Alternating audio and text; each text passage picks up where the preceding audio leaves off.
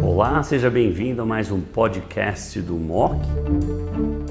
Hoje nós vamos falar do pembrolizumab para câncer de células escamosas localmente avançado ou metastático, que foi recentemente aprovado no Brasil. Pembro só não é usado hoje para acne grave. Fora isso, acho que quase não tem tumor ele não foi testado ou avaliado.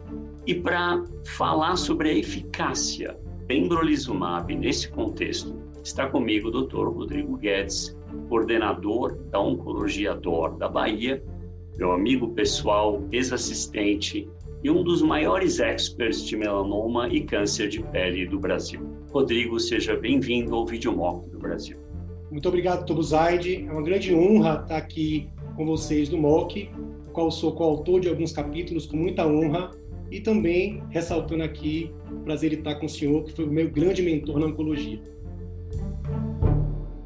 Rodrigo, fantástica apresentação. Aquele seu caso é emblemático. Eu até hoje fico impressionado. Eu uso em aulas, falo esse é de um amigo pessoal da Bahia que tirou o homem do centro da terra.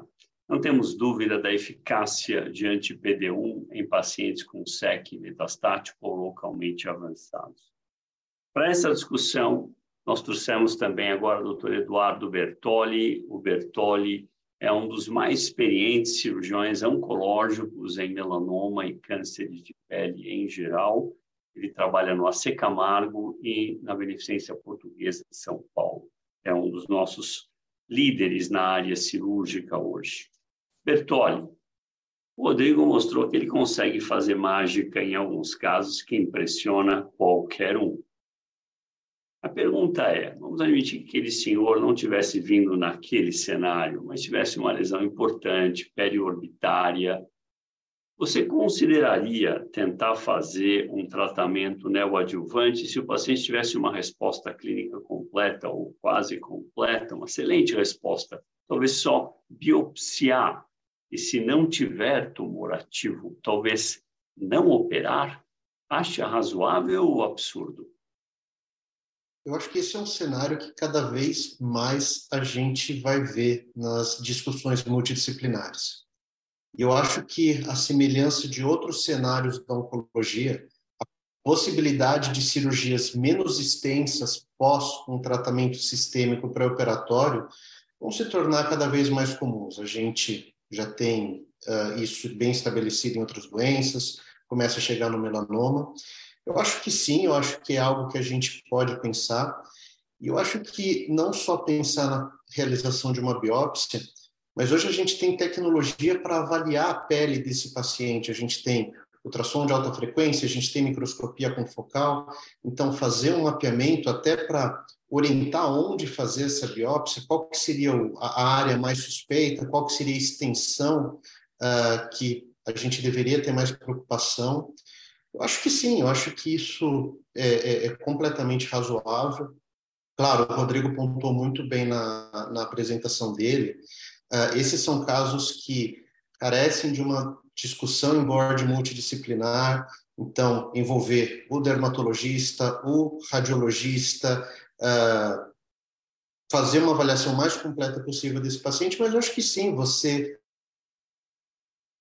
sair de uma cirurgia mutilante para algo menos extenso, ou talvez até não operar esse paciente, é, é algo que, que não está distante da gente ter na nossa rotina. Muito bom. Rodrigo, você tocou no ponto do paciente com transplante de órgão. Esse é um grupo muito dramático. Tive já experiência com vários.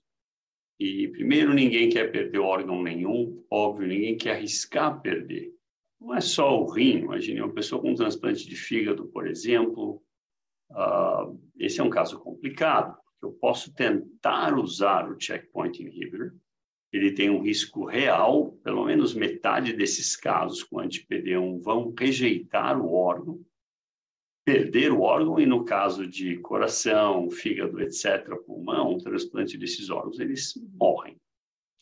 O rim, ainda a gente consegue se safar, mantém o paciente em diálise, mas isso não é verdade para todos os cenários. Essa é uma situação sempre dramática. Você já enfrentou essa situação alguma vez?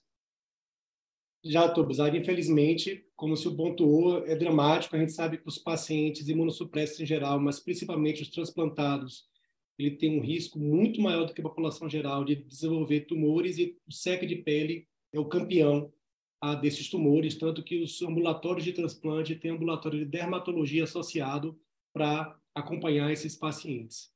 Ah, eu tive um paciente específico com câncer de rim, ou com câncer com, com seca de pele, com um transplante de rim. E esse é um cenário em que nós podemos realizar a discussão da possibilidade real de perda do enxerto para o paciente voltar para uma terapia substitutiva renal para diálise. E esta paciente não aceitou. Eu acho que o senhor também já teve situações, porque a diálise dela foi mais de 15 anos e foi algo para ela muito traumática, e ela não aceitou em hipótese alguma, e a gente acabou indo para a quimioterapia, usou até o anti, anti-GFR primeiro, depois quimioterapia, é claro que ela é, não tolerou a quimioterapia e acabou falecendo da doença. Mas essas, esse sim é um cenário que carece de maiores dados, e principalmente no câncer de rim, onde tem, nós temos a possibilidade. Desculpa, estou falando câncer de câncer de pele com, com transplante renal, é uma questão que a gente tem que discutir sim, mas claro que respeitando a vontade do paciente, que só ele sabe o que ele passou por esses anos de, de diálise, né, doutor Buzaide? A gente tem dados que o anti-CTLA4 talvez tenha melhor tolerância em relação à perda de enxerto do que o anti-PD1, mas zero de, de dado para o anti-CTLA4 para seca de pele e também a eficácia comprovadamente menor no melanoma. Então, é a única, a única droga que a gente tem é um anti-PD1 e, e tem que ser discutido. O Pembro hoje é aprovado na dose de 200 a cada 3 ou 400 a cada 6. Você começa sempre com 200, vê como é que evolui em termos de efeito colateral, e depois de uns três meses ou coisa assim, aí considera mudar ou simplesmente só mantém 200 a cada três? Como tem sido a sua política prática para os nossos ouvintes? Em geral, doutor Buzardi, eu começo com 200 a cada três e após ter o paciente na mão. Apesar da gente saber que é muito bem tolerado o anti-PD1, a gente viu os gráficos, a, a taxa de evento adverso grau 3 a grau 5, ele figura de, de, de 10% ali, e a gente já tem mão bastante em, em uso de anti-PD1, mas no primeiro mês, mês e meio, nas primeiras três doses eu faço a cada três, e depois, se o paciente não mora na cidade que ele faz a aplicação, eu libero a cada seis. Ah, eu acho que é isso que o senhor faz também, né, Dr. É, em geral, os primeiros três meses eu mantenho ainda a cada três, depois eu fico mais corajoso, nada ocorreu, a chance já começa a cair e ter algum efeito colateral, eu discuto por conveniência mudar para 400 a cada seis. Muito bom. Bertoli, excelente como sempre os seus pontos. Rodrigo, fantástica apresentação. Obrigado mais uma vez. Muito obrigado. Muito obrigado.